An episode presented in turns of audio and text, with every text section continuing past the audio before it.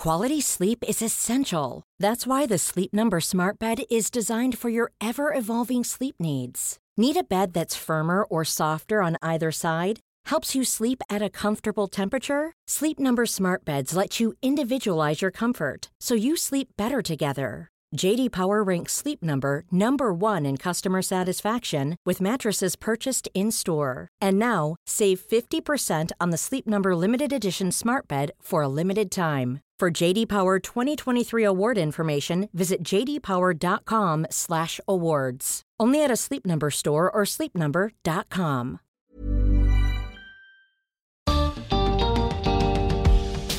Bienvenidos a una edición especial del podcast de TED en español, en donde converso con alguno de nuestros oradores. Soy Jerry Garbulski. Las historias nos hacen querer ver el final, nos hacen acompañar al protagonista, aunque la cosa se ponga difícil y aburrida. Y no me vais a creer, pero a veces en matemáticas las cosas se ponen difíciles y aburridas. Eduardo Sáenz de Cabezón es un matemático español que hoy ya es más conocido mundialmente por su canal en YouTube que se llama Derivando, en el que contagia su pasión por las matemáticas a millones de personas. Pero Edu no siempre fue matemático. Él soñaba con ser cura. Hoy compartimos una conversación que tuve con Edu después de una de sus charlas en eventos TEDx.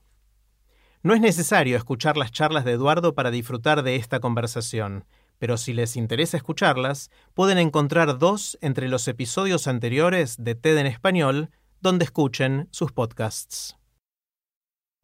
Hola Edu. Hola. ¿Cómo estás? Muy bien. Qué encantado bueno. de estar aquí, la verdad. Bueno, encantado de tenerte y como sabes me gusta empezar con una pregunta bien grande y en tu caso me fascina el trabajo que hiciste a lo largo de los años de tratar de contagiar la pasión que sentís por la matemática. ¿Qué aprendiste haciendo eso? ¿Sobre qué aprendí? Aprendí tantas cosas de, al, hacer, al hacer esto que más que, que nacer de un impulso consciente ha sido como eh, ir caminando por caminos que se abrían y que uno descubría que, que eran caminos como por los que transitaba a gusto. ¿no? Es como de, alguna manera eh, me siento bienvenido a un lugar que yo no sabía que era mi casa. Me, me, siento así al hacer este trabajo, ¿no? Que realmente lo pensaba no hace mucho. Me dicen, ¿pero tú qué haces? ¿Enseñas matemáticas? ¿O, o comunicas matemáticas? O... Y yo más bien me siento como que celebro las matemáticas. Mi, mi, trabajo lo entiendo como una celebración.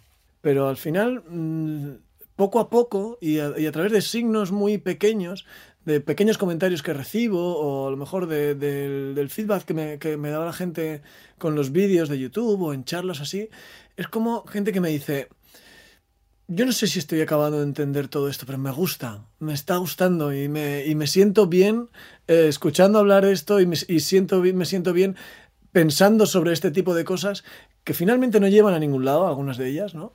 Pero me, me, me, hace, me da la misma sensación de estar, pues lo que decía, celebrando, ¿no? Celebrando, estar bailando en una fiesta.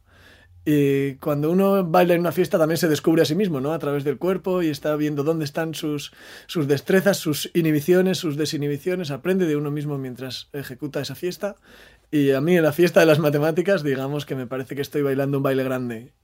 Y hay otras veces en las que dentro de esa celebración, y, y, y sigo con el símil de la fiesta, que me está viniendo ahora mismo, pero no sé muy bien por qué, eh, no sé si, si, os pasa a los demás que muchas veces estás en una fiesta y no estás bailando, estás viendo a la gente bailar o estás, o estás pensando en otras cosas y o te estás aburriendo directamente en la fiesta. Y no, no hay por qué estar divirtiéndose todo el tiempo, ¿no? Uno en una fiesta no está bailando todo el tiempo, ¿no? Hay veces que sí, pero, pero también esa otra parte más callada, más... Eh, rutinaria también que tiene el ejercicio del aprendizaje en, en, algunas cosas, por ejemplo en la matemática, ese, ese, ejercicio de aburrirse aprendiendo también te hace, hace lo mismo que hacen los árboles en el invierno, ¿no? que van acumulando la energía que luego explota en la primavera. Pues a mí me parece que es otra de las cosas que voy aprendiendo con esto, ¿no? Porque la gente me dice muchas veces, claro, es que tú planteas las matemáticas como algo divertido y a mí eso me, Dios, ¿es verdad eso? No lo sé. ¿Se percibe así? ¿Son las matemáticas algo divertido? Yo las encuentro apasionantes, pero no sé si divertidas. Eh, entiendo que tienen cosas divertidas, que se puede hablar de ellas de una forma divertida, que nos podemos reír eh, y, y, sorprender y todo aquello que, que, podamos meter en la diversión, pero también tienen una parte, y a mí me encanta, de, de, esa lluvia suave, esa, esa, rutina, ese aburrimiento, por decirlo así, con una palabra, aunque suene despectiva, que es fértil, que es fértil, que hace crecer las, las flores después. Qué bueno. una de las me surgen muchas reacciones, te digo algunas eh, iniciales. Eh, cuando uno piensa en cómo comunicar lo que fuera, en este caso hablamos de las matemáticas, pero lo mismo se aplica prácticamente a cualquier temática. En general lo primero que viene a la mente es, bueno, ¿cuál es la secuencia de palabras que tengo que usar para que esta idea quede clara, se entienda, la gente pueda recibirla, etcétera? Y una manera de escuchar lo que acabas de decir, o la forma en que yo lo escucho, es, no se trata de eso, se trata de generar la celebración, de, de montar la fiesta, de que de alguna manera la gente no sienta que tiene que hacer un esfuerzo por entender una lógica compleja de lo que fuera, sino que está siendo invitada a bailar. Sí. Eh, ¿Es esa la diferencia? ¿Es el... y, no, y no, hay, no hay una única forma de, de bailar salsa, digamos, ¿no? Eh, hay unos pasos que si uno va a una academia, me están viniendo a la mente esas, esas huellitas para, para colocar donde tiene, que, no tiene uno que poner los pasos, ¿no? Entonces, si uno va con el, con el miedo de que si no pone el pie en el lugar adecuado, en el tiempo adecuado, que le está diciendo esa huella pintada en el suelo, que le indica cómo bailar, está fracasando como bailarín, no está haciendo las cosas bien, no está haciendo... Y no, y no. Eh, ese es un modo de aprender probablemente muy conceptualizado y probablemente muy instrumental. Y, y, aquí notarás que estoy hablando de los modos de aprender matemáticas, ¿verdad?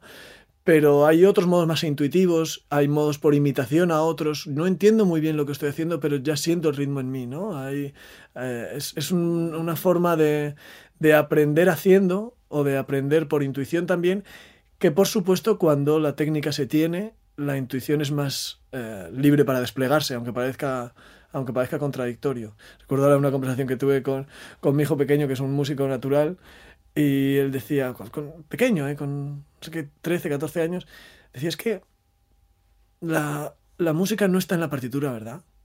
Eh, en la partitura están las notas y lo que hay que hacer, pero la música no está ahí, ¿verdad? Mm. Entonces, de, es que yo veo muchas veces mis compañeros solo ven lo que hay en la partitura. Y, es eso, muchas veces solo vemos lo que hay en los ejercicios de derivadas, en los ejercicios, y nos parece que eso es la matemática, ¿no?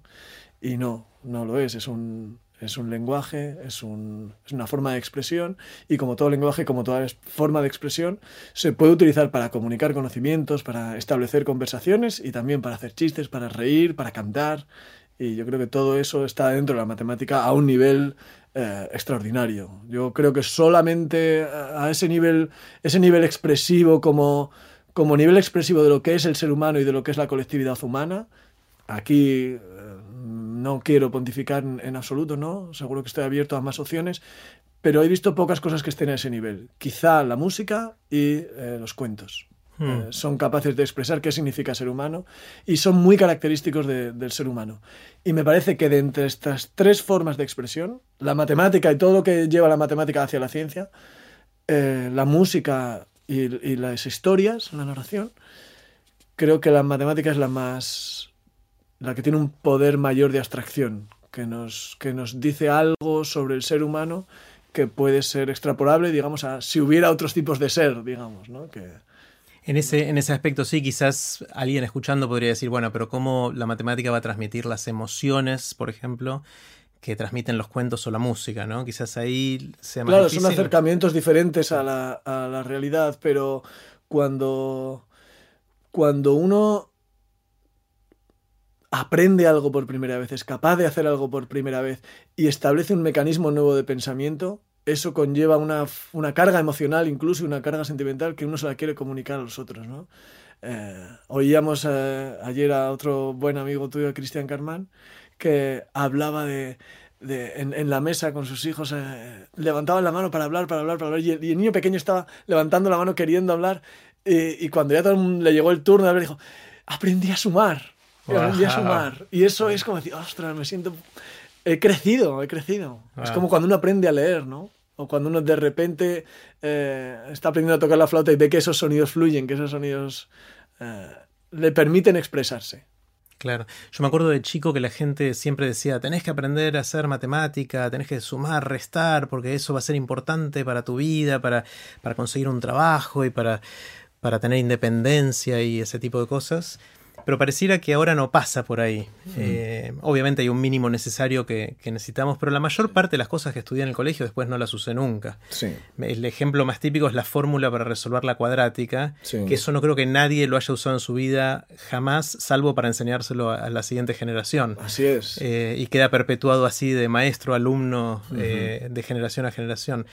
¿Cuál es tu lógica de por qué la gente está bueno que se acerque a todo esto?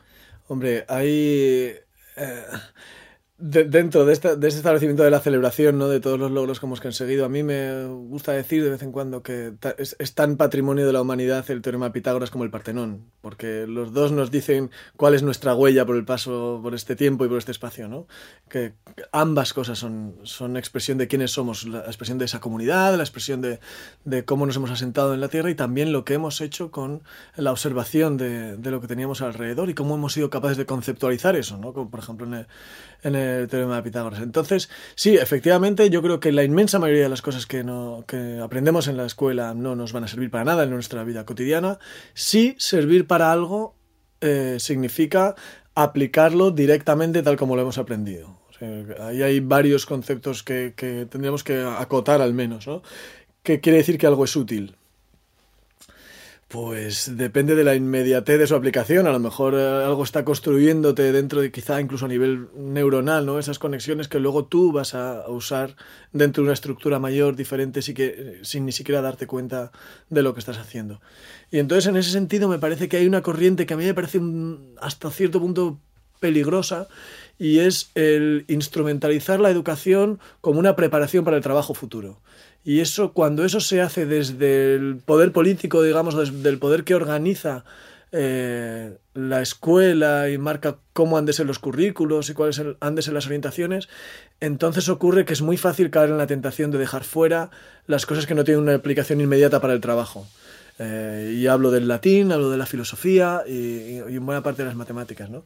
Y sin embargo el mundo ahora nos está diciendo que solamente la gente que, tiene esa capacidad de pensar un pasito más arriba, un pasito de ver las cosas con un pasito eh, más de distancia, es capaz de interpretar qué es, lo, qué es lo que podemos hacer con lo mecanizable, que es casi todo lo demás.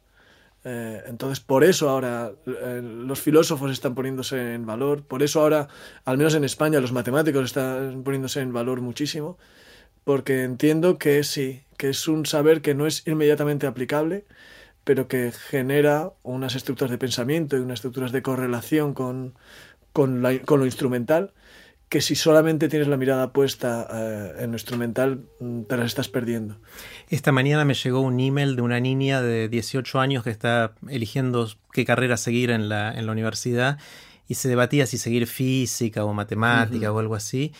Y la pregunta de ella es, ¿pero de qué voy a trabajar después? Y mm, me dio un poco de ternura, por un lado. Eh, ¿Qué le hubieses respondido a ese email? Este email me llega a mí de vez en cuando también, este, este tipo de emails. ¿Qué criterios debe uno seguir a la hora de elegir una carrera? Pues eh, yo fijándome en mi propia experiencia personal es el gusto personal, donde uno más a gusto se encuentra, porque al final es lo que vas a hacer bien. Entonces, un criterio es el gusto personal, yo creo que ese es un, un criterio importante.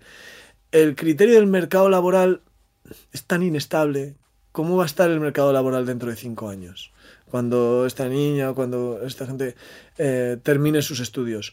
¿Va a ser el mismo que ahora? Seguramente va a haber muchos trabajos que ahora mismo ni existen. Eh, y que uno no puede de, ninguna forma prepararse para esos trabajos que ahora mismo no existen. Y luego, eh, aunque no sea una razón o un criterio para elegir carrera, yo creo que siempre uno tiene que tener eh, esa especie de colchón mental que diga, tengo derecho a equivocarme en mis elecciones. Eh, no me da un poco de miedo que animemos a la gente a seguir el camino de su vida o a encontrar su talento. Hay múltiples caminos en la vida y hay múltiples talentos. Y casi todos ellos tienen camino de vuelta. Eh, podido recorrer un camino hasta un cierto punto y luego volver atrás. Eh, y no pasa nada, ¿no? Y sin embargo parece que estamos fomentando un poco eh, ese camino del genio que desde niño descubrió que era genio. A mí me preguntan muchas veces, ¿desde niño ya te gustaban las matemáticas? Pues no, no especialmente. No me gustaban más que otras cosas. Yo no, no me identifico a mí como un niño al que especialmente le gustaban las matemáticas, ni siquiera como un adolescente al que especialmente le gustaban las matemáticas. Yo recuerdo el, el momento de iluminación, ¿no? Cuando, cuando vi lo que eran las matemáticas, además casi podría fecharlo si voy a las, al programa de estudios de mi universidad. ¿Qué edad tenías? Tenía 18. Yo hice la secundaria con buenas notas, se me daba bien estudiar, me gustaba estudiar. Además hice un programa como más intensivo, el bachillerato internacional, que está por todo el mundo. Ahora se ha desarrollado mucho más, entonces estaba empezando en España. Y fui a primero de matemáticas y recuerdo que hubo un ejercicio en clase de álgebra en la que la profesora Pili nos, nos, pidió que demostráramos que una cierta estructura tiene unas propiedades. ¿no? Entonces yo recuerdo que pasé la tarde viendo cada uno de los elementos y las cumplía. ¿no? Y al día siguiente, en clase, yo entré eh, encantado, mi ejercicio estaba bien. Y me dice, sí, sí, está muy bien. Y dice, vamos a ver este teorema. Entonces ella puso un teorema que de un plumazo, de una, en una sola idea, barría todo el ejercicio. No, había, no hacía falta mirar por detalle, era un teorema de estructura. Esta estructura, esto era los teoremas de isomorfía de Netter, que es una de las matemáticas más grandes de, la historia. Eh, y yo recuerdo que entonces sentí, esto es lo que yo quiero. Este es el poder del pensamiento abstracto. Este es el poder. Esto es como, como un solo argumento barre de un plumazo todos los casos particulares y te demuestra que todos los casos particulares... No tienes que ir contando las pedritas una a una. Puedes subir arriba, mirar y decir, esta, esta es la estructura. Yo esa, ese momento lo recuerdo perfectamente. Al año siguiente dejé matemáticas. ¿Por qué? Porque me fui a estudiar teología. Qué raro ese cambio, ¿no? Sí, estudié teología. Pues, en eso, pues estudié teología porque quería ser cuna en ese momento. Entonces recuerdo también otro profesor de análisis que me dijo, espero que no te equivoques. bueno, no, espero que no te equivoques, me dijo, ojalá aciertes. Porque él, era un, un, hombre que no, no tenía para nada ningún contacto con la religión, más bien al contrario, ¿no? Entonces, en aquel momento yo sí.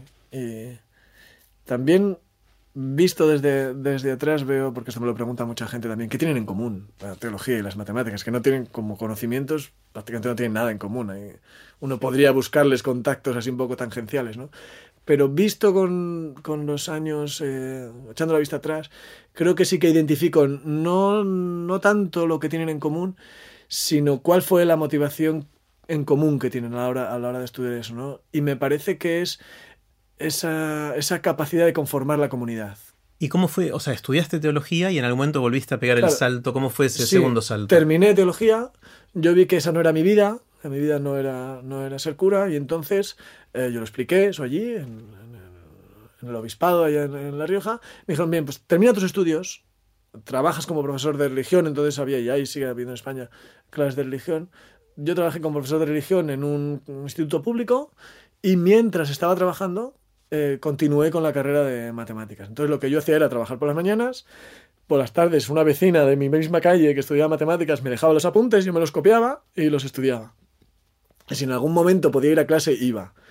Y ahí eh, vi lo diferente que es ir a clase o tener que estudiarlo por tu cuenta, por muy bueno o por muy malo que sea el profesor. Mm. Ahí, el papel de los profesores es, inigualable. No, no hay yo ahí lo aprendí en, carne, en carne propia. ¿Es inigualable para mostrarte un camino? ¿Cuál es el rol que, es difícil de igualar por otros lados? Sí, pues porque facilita mucho el aprendizaje. aunque no sea nada más que el, el ponerte en, en, diálogo con tu propia forma de aprender, ¿no? Yo entonces era muy independiente aprendiendo, claro, no, no tenía otra, otra forma. Y entonces yo elaboraba aquella estructura de lo que nos estaban dando, con esos apuntes, que por cierto eran muy buenos, con esos apuntes que yo, que yo copiaba y leía. Entonces, si podía ir a clase, iba a clase y entonces veía cómo el profesor, cómo la profesora exponía esa misma materia y tener puntos de vista distintos te da una luz mayor sobre, sobre, sobre la materia. Pero claro, eso es si no haces dejación de, de tu labor de construir el conocimiento. Si, si, tú, si haces dejación de esa labor y simplemente repites lo que el profesor te está diciendo, es, ahí sí depende de que el profesor sea muy bueno o muy malo porque, porque te lanzas a ciegas en sus brazos. Y, y eso creo que no es la forma de aprender. Y ahí terminaste de estudiar matemática y ahora te dedicas también a investigar, a, hacer, a estar en la frontera, en algún campo dentro de la matemática, que es algo que seguramente es muy técnico y quizás difícil de explicar en, en, pocas palabras, pero al mismo tiempo estás comunicándole a mucha gente esa pasión por la matemática en general, ¿no? Hay como dos facetas de, del Edu actual ahí. Sí, hay incluso más, ¿no? Porque estoy enseñando, estoy en la, en la universidad como profesor. Eh, estoy investigando, efectivamente, yo investigo en un área que se llama álgebra conmutativa y que es, es hermosa y, y, me encanta, me encanta mucho. Eh, es lo que más me gusta, creo, eh, investigar. Por eso que decíamos del descubrimiento de, ay, he aprendido algo nuevo. O sea, he aprendido algo nuevo y no solamente he aprendido algo nuevo que alguien me ha enseñado, sino que he aprendido algo nuevo a partir de lo que yo había construido antes y a partir de lo que otros habían construido antes hemos llegado a dar un paso más. Y lo he aprendido a la vez que estoy llegando a dar un paso más. Y luego estoy con esta, con esta fiesta continua ¿no? de, celebración de las matemáticas y de comunicación de las matemáticas, que yo creo que gran parte de su, de su atractivo, lo percibo a veces en, en, las reacciones que tengo de la gente, precisamente radica en, en que no tiene una aplicación directa, en que no está construido para solucionar este problema está construido por, su propio mecanismo interno, guiado a veces por la intuición, por la belleza, por la creatividad, y que además sirve después para, solucionar problemas. Pero no es una herramienta que he construido para que encaje en la cabeza de este tornillo.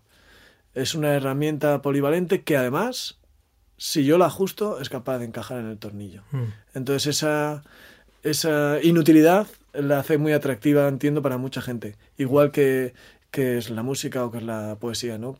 Como tal, no tiene una, utilidad práctica específica. Eh, entiendo, Edu, que uno de los primeros acercamientos que tuviste para tratar de, de, generar esta celebración y de contagiar la pasión que sentís por todo esto fue a través del humor. Que el humor de alguna manera te fue acercando a estas otras maneras de, de comunicar. Contame cómo, cómo fue eso. Sí, eh, bueno, así, digamos, por, por, hacer una narración de los hechos, yo participé en un concurso de monólogos científicos que se llama FameLab, que se hace en el festival de, de Cheltenham, Cheltenham para, para nosotros, eh, que es un maravilloso festival de ciencia que se hace en el Reino Unido. Allí, hay un concurso de monólogos científicos, FameLab, y España se incorporó en el 2013 por primera vez. Y alguien me, me sugirió que, que, hiciera algo. Me dijo, ¿por qué no haces un monólogo para esto? Yo cuento cuentos hace muchos años, hace muchos más años antes de, ser matemático, y muchas veces con humor y cuentos muy divertidos.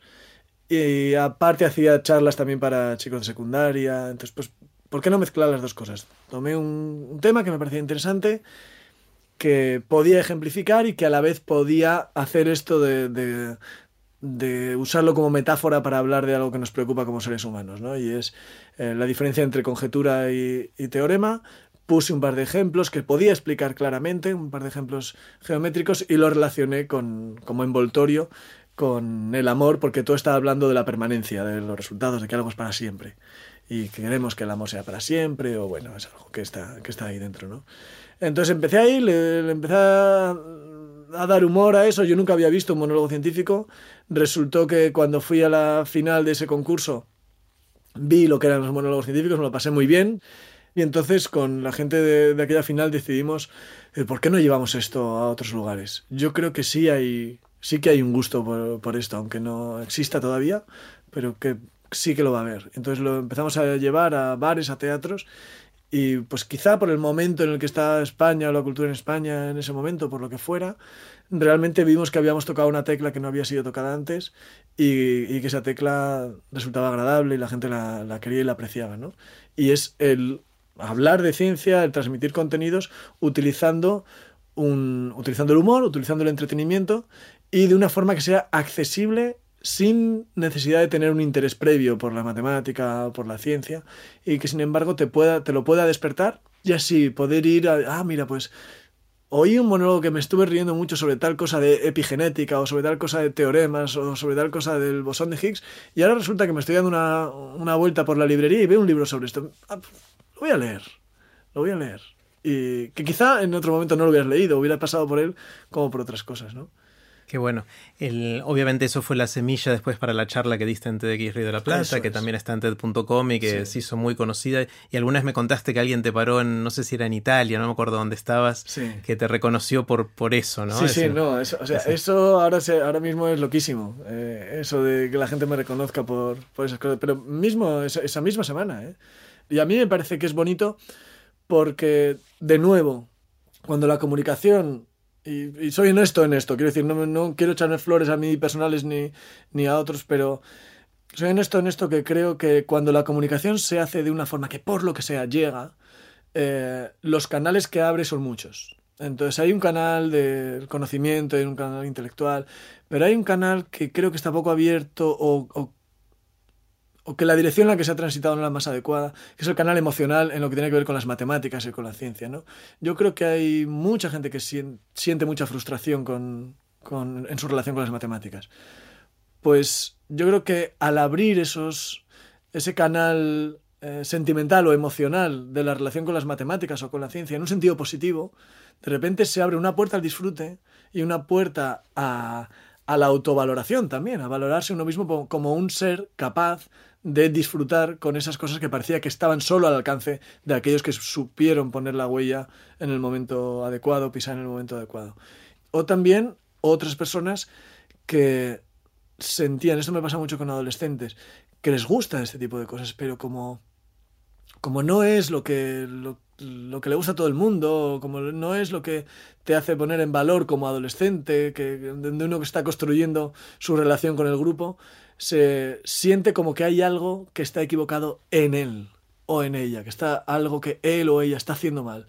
Y el ver que en, en, el amplio espectro, en, en Internet, en, ante masas, ante, ante un público enorme, hay gente hablando de matemáticas y que la gente se divierte con eso y que es algo que, que, está, que es bonito, eh, te hace decir, ah, bueno, no estoy tan equivocado. No estoy solo, por lo menos. no estoy solo. Y eso, y eso, y eso en el adolescente significa, no estoy solo, es casi equivalente a decir, no tengo yo la culpa de ser así. No solo eso, sino que por ahí viene esa afiliación que hablamos antes de la religión. Sí. ¿no? O sea, sentirse parte de una comunidad de gente que le... es el famoso orgullo nerd. Sí, sí, sí, Del cual se habla ahora. Totalmente. Eh, cuando se encuentran entre sí, es difícil a un, a un niño o una niña solos decir, yo estoy orgulloso de esto cuando todo lo que lo rodea es distinto, pero si empiezan a ver que no están solos, se les abre una puerta fantástica. Sí, sí, porque claro, es que el grupo es tan importante, y sobre todo en esa etapa de la vida, mm. y eso es maravilloso, a mí eso me, emociona realmente. bueno, y obviamente Internet y los videos en, YouTube y en otros lugares ayudan un montón, y, te está pasando algo increíble con,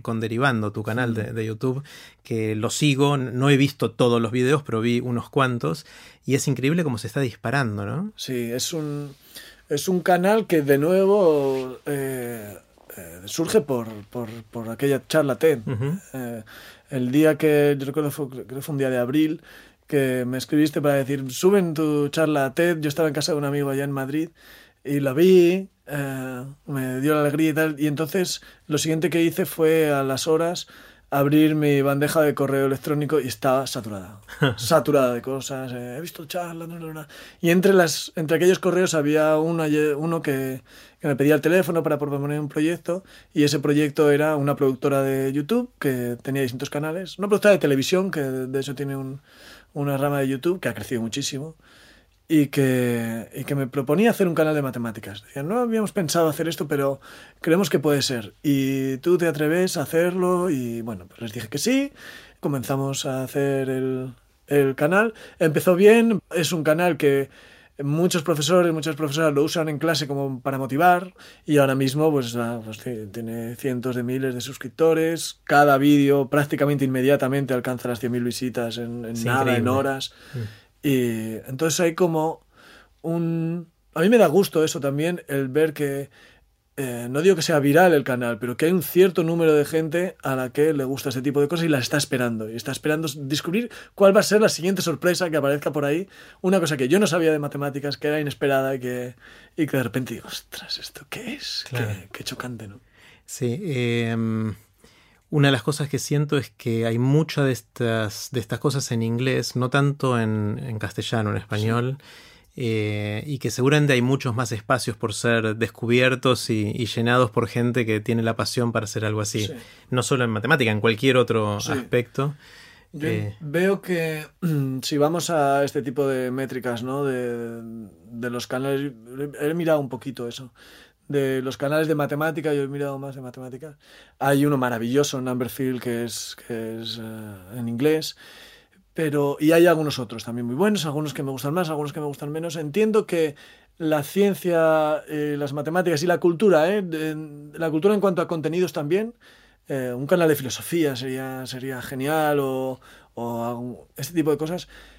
No hay muchos en, castellano y no hay muchos hechos por mujeres. Y yo mm. creo que ahí hay... Ni siquiera en inglés. Ni siquiera. Por el momento histórico en el que estamos necesitamos que también haya más mujeres que sean eh, modelo de comportamiento y modelo de profesión, de para, que la niña que lo vea diga yo también puedo ser así. Sí, y para esa, esa, es una parte que me parece fundamental, que las niñas puedan decir, ah, mira, pues hay otras niñas así. Y también que los niños sean capaces de decir, ah, mira, las chicas también pueden hacer esto. Las chicas también hacen esto. Eh, que no hace falta, espero que llegue un momento que no hace falta que tengamos que pensar estas cosas. Pero ahora mismo entiendo que sí hace falta y hace falta un poquito un, empujoncito. Y yo lo he hecho un poco de menos. Ha sido algún canal masivo de... masivo en estos términos que hablamos, ¿eh? Pero un canal masivo de ciencias o de filosofía o de historia protagonizada por una chica y que habla en castellano. Mm. Otra cosa que dijiste un poquito rápido, pero que quiero retomar porque me interesa, es que hace mucho tiempo cuentas cuentos, eh, que es parte de lo que te gusta hacer y lo que haces mucho. Eh, y creo que la combinación de, contar cuentos, el humor y la matemática es parte del secreto de, esta receta explosiva de, todo esto. Y, esto de contar cuentos es algo milenario, obviamente, que precede a la escritura inclusive, eh, y que es un arte que no, no lo desarrollamos mucho. O sea, es un arte muy poderoso y muy que, nos hace quienes somos casi, muy, de nuestra identidad, pero que no le dedicamos mucho tiempo a, ni en el sistema educativo formal ni informalmente a, desarrollarlo, ¿no? Es, es, algo que estaría bueno hacer más, ¿no? Sí, estaría muy bueno hacerlo más porque, bueno, por un lado se hace más de lo que nos parece. Lo que pasa es que como siempre, como siempre, yo creo que eso no va a cambiar nunca, eh, sigue perteneciendo a, más o menos una palabra muy setentera, pero sigue, sigue perteneciendo al pueblo. Entonces, si uno se va a los bares y ve a la gente contar las anécdotas, dices, esto es un cuentacuentos, esto es un narrador y de, vez en cuando ves a esta persona, a veces un hombre mayor o una señora que está en el mercado contando una historia que la mitad es inventada y que pero y tiene todo el mundo encandilado. ¿Por qué? Porque la historia es divertida, porque quien la cuenta, divertida o interesante, porque quien la cuenta tiene ese magnetismo y porque tú te ves en esa historia, de alguna forma. Te ves, te ves a ti como quisieras ser o como no quisieras ser, o, ves el escarmiento que, quizá tú mereces, pero lo ves en, en carne ajena. Entonces, ¿cuántas historias de vara y así? ¿Cuántas historias de de fila de supermercado, hay así, hay muchísimas, o de sala de espera de médico. Hay muchísimas, entonces ese arte, digamos, eh, que es indomable, sigue presente. Eh, pero, y sin embargo, esa línea fuerte de, transmisión de conocimiento, que es la escuela, que es, que es la cultura, digamos, eh, más formal, muchas veces se lo pierde. Muchas veces se lo pierde. Quizá donde más lo tocamos es en el cine ahora, en, en cuanto a lo que tiene de masivo, ¿no? Es en el cine o en, en teatro, en estos espectáculos, ¿no? En la literatura, por supuesto. Pero sí, esta historia de la palabra hablada eh, en directo con una persona, yo pocas cosas creo que haya más poderosas y nos la estamos perdiendo un poco. No no puedes solamente tener la formación en el álgebra o si lo que quieres comunicar el álgebra. Lo que quieres hacer álgebra, cuantas más formación en álgebra tengas, mejor. Si lo que quieres es contar el álgebra a otro, sea tu alumno, tu estudiante, sea otra persona, tienes que saber hablar, tienes que saber comunicar. Y eso es algo que yo entiendo que es un problema universal que tiene la escuela mm, eh, y la academia en general. Claro, claro. Yo me quedé pensando mientras te escuchaba sobre mi formación en la primaria, en la secundaria o en el instituto, como le dicen en España, que, mm, que más allá de que me obligaron a leer algunos libros, que no disfruté mucho, la mayoría, eh, no he tenido un acercamiento a los relatos, a los cuentos, a la literatura eh, ni lo he ejercido yo. O sea, ahí no, no tuve ocasiones para yo contar historias. Eh, y recién de grande estoy intentando aprender a hacerlo y me cuesta un montón. Sí, yo recuerdo que cuando era profesor en el instituto, ahí en la secundaria, era tutor de chicos de 15, 16 años, y recuerdo un ejercicio que al principio a ellos les parecía, eh, bueno, les decía, este ejercicio va para nota. O sea, aquí, aquí voy a poner nota. Pasa al estrado y cuéntanos la última película que has visto. Eh, casi nadie sabía, casi nadie podía hacer llegar a los demás cómo era la... No, pues va de uno... Es... A ver, pero espera, a ver si lo cuento. Es que nos...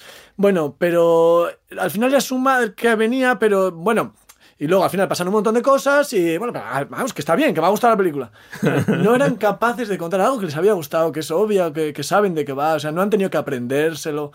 Y sin embargo, el hecho de estructurar el discurso y de saber tener los recursos también para, para alcanzar a, la otra persona, no es obvio. Lo damos como algo obvio, no lo es, y es verdad que yo creo que es una carencia de nuestros sistemas educativos, una carencia eh, sustantiva. ¿eh?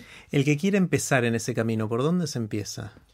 Porque me, abruma un poquito escuchándolo así, digamos. Sí, yo entiendo que no hay una sola forma de, empezar y de recorrer el camino. A mí se me ocurre que una forma suave y bonita es, es viendo a otros hacerlo, ¿no? Mm. Entonces, ver a cuenteros, ver a cuentacuentos en acción, eh, ir a esos bares a escuchar a la gente, tener ese, ese, ese esa antenita eh, pues mira qué bien está contando esta persona esto, qué bien está haciendo, ¿no? El cine y la televisión son así, tienen muchas buenas cosas de estas. Y luego, mi camino fue un poco, un poco atípico en esto. Yo me puse a contar cuentos por impulso, por intuición, y luego fue muchos años después cuando recibí una formación eh, centrada que, claro, para mí fue como de repente quitarle la, la sábana a David de Miguel Ángel. O sea, es que era decir, ah, amigo, ahora estructuro todos estos 20 años en los que he estado contando cosas, ahora veo qué sentido tiene esto, qué es lo que yo estaba haciendo cuando estaba, por qué me equivoqué en aquellas ocasiones, por qué, entonces, hubiera hecho a lo mejor algo más rápido, eh, quizá no lo hubiera hecho tan satisfactoriamente, pero ahí llega un momento en el que uno también tiene que tener una educación, digamos, formal, ¿no? Estructurada, porque hay gente que ha pensado sobre eso. Y la gente buena que ha pensado sobre esas cosas es capaz de allanarnos el camino, es lo que ocurre con todo, con todo tipo de enseñanza. ¿no? Y en España, por ejemplo, hay una asociación, la Asociación de, Narradores Orales, y, existen cursos y libros que, que edita una editorial de, que se llama Palabras del Candil, sobre, eh, tiene una serie dedicada a teoría, teoría sobre la narración oral. Mm. Edu, quiero hacerte muchas preguntas, eh, preguntas cortitas, pero la respuesta puede ser tan larga como, quieras. Em, me gusta empezar con, la pregunta de la máquina del tiempo. Supón, suponte que tienes un amigo que inventa la máquina del tiempo. Finalmente podemos viajar al futuro, al pasado, eh, es un amigo brillante, es un genio seguramente, o alguien que le dedicó mucho tiempo a esto, eh, pero también es un poquito avaro, estacaño, y te ofrece hacer solo un viaje. Vale. Te dice, Edu, te voy a dejar hacer un viaje con mi máquina, es un viaje de ida y vuelta. Es decir, tú puedes ir a donde quieras y al tiempo que quieras, y después regresas al presente y aquí. Eh, la primera pregunta es, ¿irías al futuro o irías al pasado? Casi con toda seguridad te digo que iría al pasado. Hace poco estuve en, en la Ciudad de México y me dio una curiosidad tremenda, tremenda, el estar en la posición de un habitante de la Ciudad de México en el momento en que llegan los españoles. De repente un día, un martes a mediodía, aparece una gente ahí. ¿De dónde viene? ¿Qué es esto? O sea, cuando se produce un encuentro de esto entre algo completamente inesperado, me llama mucho la atención mucha atención. Entonces, quizá convertirme en uno de los habitantes mexicanos del, del 15 o del 16. Buenísimo. Eh, Edu, ¿qué sabes que sentís que mucha gente no sabe, pero que estaría bueno que supiera? Que hay más gente buena que mala en el mundo. Ah.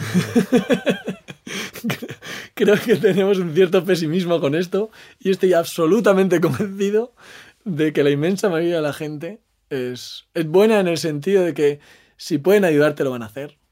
Eh, si pueden darte una mano te la van a dar y no es al revés. Y entiendo que, que quien actúa al contrario eh, más visibilidad, lo están sabiendo hacer. Pero sí, yo creo que eso es una cosa que, que yo la sé y que comparto este secreto bien a gusto. Qué bueno, qué bueno. Eh, algo parecido pero un poquito distinto es, es, qué opiniones tenés sobre el tema que, que sea, que crees que son distintas a las que tiene la mayoría de la gente. Uy, es difícil. Es decir, ¿dónde te sientes más solo? Eso es otra manera de... En cuanto a mis opiniones, pues por ejemplo, yo creo que esa valoración del aburrimiento y de Mm. la rutina es algo que, que me parece que como que está demasiado en el, en el ambiente que, Que no está bueno aburrirse. Que no está bien aburrirse. Y luego hay otra cosa que me la aplico a mí mismo y la, y la trato de tener como en, en la cabecera de, de la cama interior, que es... A ver ¿Cómo lo expresaría? Que no porque te escuche mucha gente tienes algo que decir. Quiero decir que yo ahora siento que me escucha mucha gente. Y entonces pienso, no hables sin tener algo que decir. O sea, no creas que porque hay tanta gente escuchándote es porque hay algo que tienes interesante que decir. Y eso lo veo respecto a, yo qué sé, por eso digo que hay mucha gente que opina contrario, ¿no? Que parece que porque alguien sea muy famoso le vamos a hacer caso, porque va a decir algo interesante. Ahí se me encuentro un poco discutiendo a veces con gente. Eh, Edu, ¿sentís que cambiaste de opinión en algo recientemente? Y, y si sí, ¿en qué? eh, que sea en dos cosas que vamos a decir como superficiales, ¿no? Pero, pero que a la vez me, me dan. Eh, he cambiado mi opinión sobre el mundo zombie. Eh, Bien. me da una pereza tremenda el mundo zombie, nunca me atrajo. El mundo zombie esa, esa, esa especie de ciencia ficción, mundo zombie vampiro masivo y tal. Y sin embargo, a raíz de leer Soy leyenda de Matheson eh, y de escuchar un podcast precisamente eh, sobre ese tema, cambié mi opinión. Leí el libro y, y digo, ah, mira, aquí hay algo que me, me gusta y me dice algo, me dice algo chulo. Ese libro me, me gustó mucho. Y lo mismo, algo así, digamos, son cosas como que para mí no tenían ninguna relevancia y que ahora les, les concedo ese, ese lugar en mi vida, ¿no? Y es en los bailes. Eh, el baile, el bailar, el baile, y sobre todo los bailes así, digamos, salsa, ese tipo de cosas, jamás tuvo ninguna relevancia en mi vida. Y ahora, mira, le veo, su- le veo su punto a ese tipo de música, ¿no? Y, y en eso he cambiado un poco de, de opinión. Que bueno, los zombies, eh, ahora eh, lo que has cambiado de opinión es que ahora te entretiene o te interesa por alguna Sí, otra que me razón? interesa algo más, ¿no? Por ejemplo, el libro de Matheson, que no es, aunque la película Soy Leyenda, hay varias películas de Soy Leyenda, ¿no? Pero la, quizá la más vista es aquella protagonizada por Will Smith, eh, en donde es el último, la última persona del mundo y está en un mundo de, zombies. Eh, en el libro de Matheson son vampiros. No son zombies, son vampiros, hay varias clases de vampiros. Y, además, eh, la reflexión que hace Matheson sobre la relación entre el humano y los vampiros, en el momento en que él se da cuenta de decir quién es el humano y quién son los vampiros, quién, es el, colectivo norma, digamos, quién, son los normales. Eh, es- ese cambio, ese cambio de, perspectiva, creo que deberíamos tenerlo, o sea, nos dice algo de, quiénes somos también en la sociedad, ¿no? Lo que hablábamos un poco de antes con los adolescentes, los nerds y, todo esto, es decir, el concepto de gente normal es estable o deberíamos estarlo revisando continuamente, incluso a lo largo de la propia vida, ¿no? A lo largo de- del propio recorrido por la vida. Entonces, eso, que es una reflexión que me parece interesante, nunca la había visto o nunca hubi- hubiera sospechado que el mundo zombie me podía inducir a esta... Me parecía una cosa como más eh, de morbo, de, no sé, de puro, de un entretenimiento muy, muy simple, ¿no? Claro. Y sin embargo, no, pues mira, en eso he cambiado. De... Sí. Yo lo asocio también con las grietas que se están abriendo en todo el mundo, grietas sociales, eh, políticas, económicas, eh, como el- cada vez pareciera que estamos más, o tenemos la percepción al menos de que estamos más divididos que con Trump, con Brexit, con Sí. las grietas en cada uno de los lugares Sí. donde, donde habitamos, el separatismo no en Cataluña. Eh, son cosas que nos separan en dos bandos y están los que piensan como yo, que son los normales, y están los vampiros o los zombies del otro lado. No importa Sí. de qué lado estés vos, Sí. sentís eso respecto al otro lado. ¿no? Sí, y además esto hay un efecto que se está midiendo y que es muy interesante la reflexión que está haciendo sobre ello, que es que como la inmensa mayor mayoría de la información nos llega a través de internet, de medios electrónicos y los algoritmos que, diri- que, que- que personalizan la información que te va llegando, que en principio está bien, es decir, que haya una automatización de no andar eh, ayudarme a no tener que andar buscando tanto, sino llegar más fácilmente a las cosas que me interesan, genera un efecto de burbuja, eh, la burbuja de Internet que se llama, ¿no?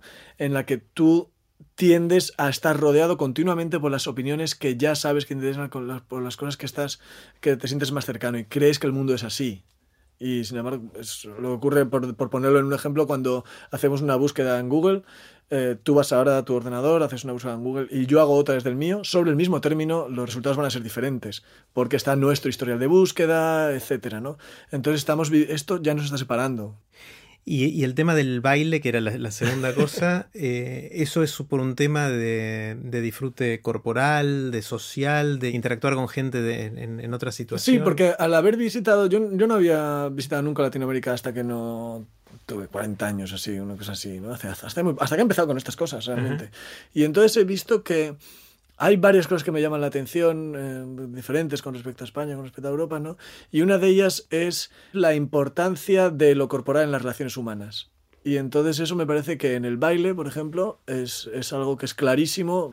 Tiene una capacidad de, de comunicación, de, de, de, unir socialmente a las personas, a través del disfrute también me parece que, es súper valorable, vamos. Ahora, yo tengo envidia de los que saben bailar. Claro, pero hay que tener cuidado de que no necesariamente pues no pisas en el lugar correcto. No claro, claro, claro. Ahí volvemos Sí, recuerdo hace muy poco que estaba en una fiesta y había, estaba bailando con alguien y, y, decía, bueno, a ver, ¿y qué tengo que hacer? Y me decía, no, no, tú, no, no hay nada que tengas que hacer. Tú siente y ya está, no lo vas a hacer ni bien ni mal. claro. Em, ¿Qué son las cosas que te sorprenden, que te asombran? ¿Cuáles son esas cosas que cuando la ves dices, wow? Cuando veo a una persona que es capaz, que tiene una habilidad que, yo no tengo y le veo capaz de hacer este tipo de cosas pues, corporales o, intelectuales, los que sean, eso me sorprende. Pero cuando hay alguien eh, que tiene una capacidad que yo también tengo y que es capaz de llevarla donde yo jamás hubiera pensado que se podía llevar, eso digo, wow, porque yo ya tenía esta herramienta también. Tienes una métrica más, más precisa y más interna de qué significa llegar tan lejos. No solamente sabía, o sea, no, es una cuestión solamente de, de, alcance cuantitativa, ¿no? sino que ha tomado esto y lo ha llevado a una dirección completamente diferente de la que yo la, ¿Se te ocurren ejemplos de a quién admiras que ha llevado algo que tú sabes, pero a un lugar insospechado? Bueno, en, matemáticas es un poco el modo de funcionar, ¿no? Cuando, cuando alguien de repente se da cuenta de que esta estructura, de que esta herramienta matemática no solamente sirve para sumar, sino que sirve para mover cuadrados. Y dices, ostras, eh, ¿cómo, ¿cómo ha podido esta persona darse cuenta de eso? dices, está un paso por arriba de los demás. Claro. Qué bueno. Em, ¿Tenés alguna habilidad inútil? Me costaría quizá pensar si tengo alguna útil. sí, esto, esto de, de que es que es útil y que es inútil, ¿no? Una, una, habilidad que no sé si es útil o no, pero y que lo considero como una, como una habilidad, y fíjate que va a sonar rarísimo, ¿eh? es la habilidad de disfrutar corriendo con el viento en contra. Está buenísimo. Me encanta. es una cosa que corro mucho, o sea, soy muy corredor y voy desde niño, ¿no? Me encanta correr por el campo y tal. Y siempre, donde yo vivo hace bastante viento. Y siempre hablamos, joder, el viento, qué cosa. A mí me parece jugar con el aire, me parece maravilloso. Y aun cuando está el viento en contra, al principio te cuesta un poco correr, pero también incluso pensándolo, ¿no? Y en plan metáfora, si quieres, también de, de, motivación, es como solamente cuando tienes el viento en contra te das cuenta de que avanzas, de, que tú estás avanzando. Pensando en, las lecturas que hiciste a lo largo de la vida, los libros o otros textos que hayas leído, ¿cuáles sentís que son los que más te transformaron? Los que hicieron que Edu sea el Edu que soy. Sí, hay varios en, distintos ámbitos, ¿no? Eh, en cuanto a literatura, digamos, y de nuevo es un tópico, el Quijote me parece insuperable. Me parece que es, que es una expresión de, un momento histórico, de un momento y de una comunidad que me parece insuperable. Últimamente he leído eh, y he disfrutado mucho a Ben Okri, que es un escritor nigeriano. Y lo, y lo he disfrutado mucho porque me parece que su forma de, de escribir es muy sugerentes, eh, sugiere mucho con sus frases y entremezcla el mundo interior, el mundo también espiritual, el mundo mágico, eh, africano, digamos, y el, y el, mundo cotidiano. Entonces, tiene una forma de sugerir que te implica mucho, porque aquellas partes del significado que no deja completas o que las deja, tú las rellenas y probablemente la persona que lo está leyendo está viviendo unas cosas diferentes a la hora de leer el mismo libro que, la que estoy leyendo yo. Entonces eso, me parece eh, fascinante, esa forma, de, esa forma de escribir. Luego recuerdo en mi adolescencia, ah, cuando digamos se conformaba mi, conciencia, ¿no? Y la persona que uno es, mm, como te decía antes, la, mi conciencia se formó en un ámbito religioso y de, un cierto tipo de religiosidad, ¿no? En España, digamos, eh, dentro de la iglesia cristiana, la iglesia católica, eh, la parte, digamos, más políticamente situada hacia la izquierda, digámoslo así, ¿no? Eh, lo que aquí en Latinoamérica fue el momento de la teología de la liberación con Oscar Romero y Gustavo Gutiérrez y esta gente. Pues las lecturas de ese tipo de, de, despertar a la conciencia para mí fueron muy transformadoras. Y quizá es por eso por lo que doy tanta importancia al protagonismo de la comunidad en cualquier actividad que haga. Eh, incluso en, las matemáticas. Eso fue muy, muy transformador para mí. Y luego las matemáticas, los libros de matemáticas. Eh, y entre los de matemáticas, pese a que es muy árido y es una cosa como de ejercicios, un libro de puros ejercicios, hay uno que, que lo llamábamos el de Midovich, de un, escritor ruso, que era una colección de problemas. Pues yo pasaba las tardes con eso, ¿no? Eso muchas veces. Y entre los de divulgación, que es, es una de esas cosas que hablábamos de alguien que ha tomado un, sentido diferente a la hora de hablar de las cosas. Me encantó el hombre que calculaba. Me parece que es, que es absolutamente genial el, hacer una narrativa así con, la matemática como instrumento. Supongamos, Edu, que estás durmiendo la noche y viene alguien a las 3 de la mañana, te despierta, te sacude y te dice, Edu, ¿de qué trabajas? ¿Qué le dirías? Yo no trabajo. no, hay nada que pueda identificar con trabajo. No, matemático, diría. Matemático, porque probablemente es la actividad digamos, profesional en cuanto a que necesita una preparación y que además tiene una, digamos, una remuneración, ¿no? Con la que más identificado me siento y además la que más disfruto.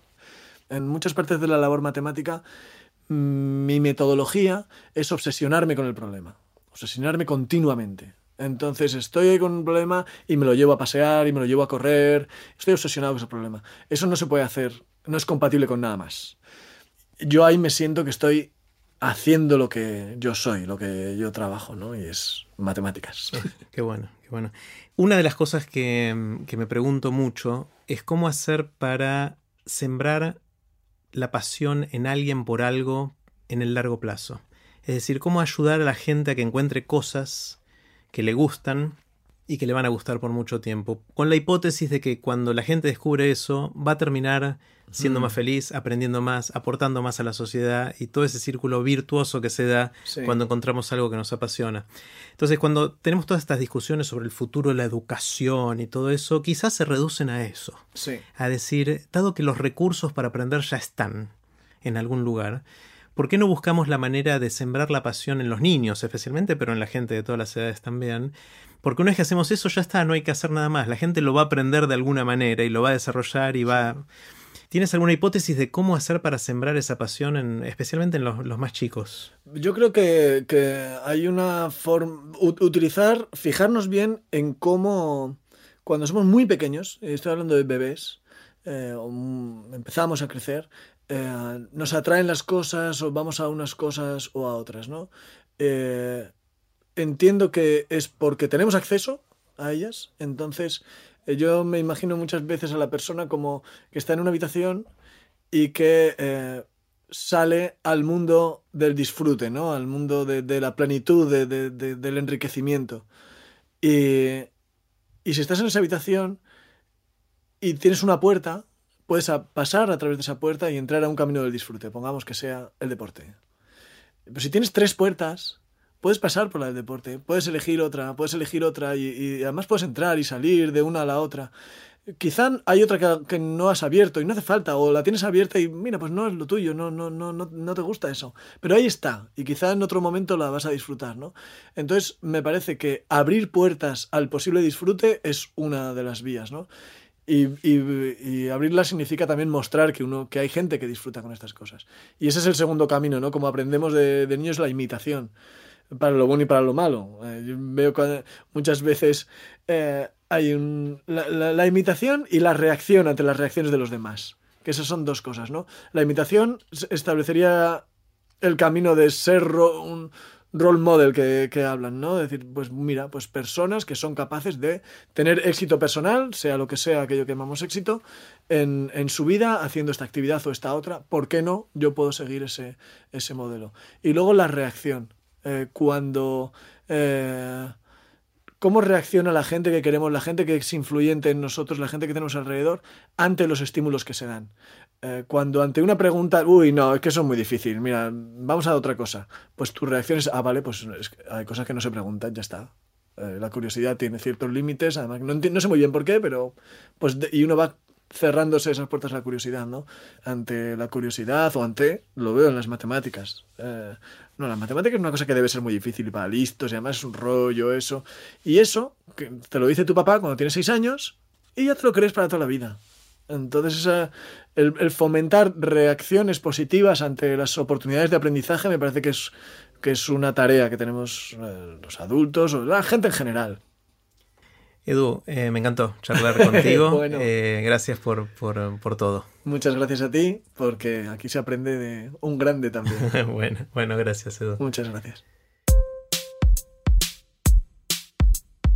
Espero que les haya gustado este episodio especial del podcast de TED en español. Pueden escuchar una versión más larga de esta conversación en mi otro podcast, Aprender de Grandes.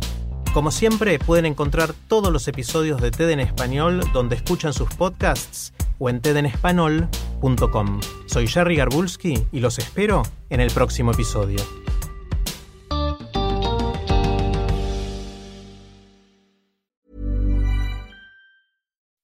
When you make decisions for your company, you look for the no-brainers. If you have a lot of mailing to do, stamps.com is the ultimate no-brainer. Use the Stamps.com mobile app to mail everything you need to keep your business running with up to 89% off USPS and UPS. Make the same no brainer decision as over 1 million other businesses with Stamps.com. Use code PROGRAM for a special offer. That's Stamps.com code PROGRAM.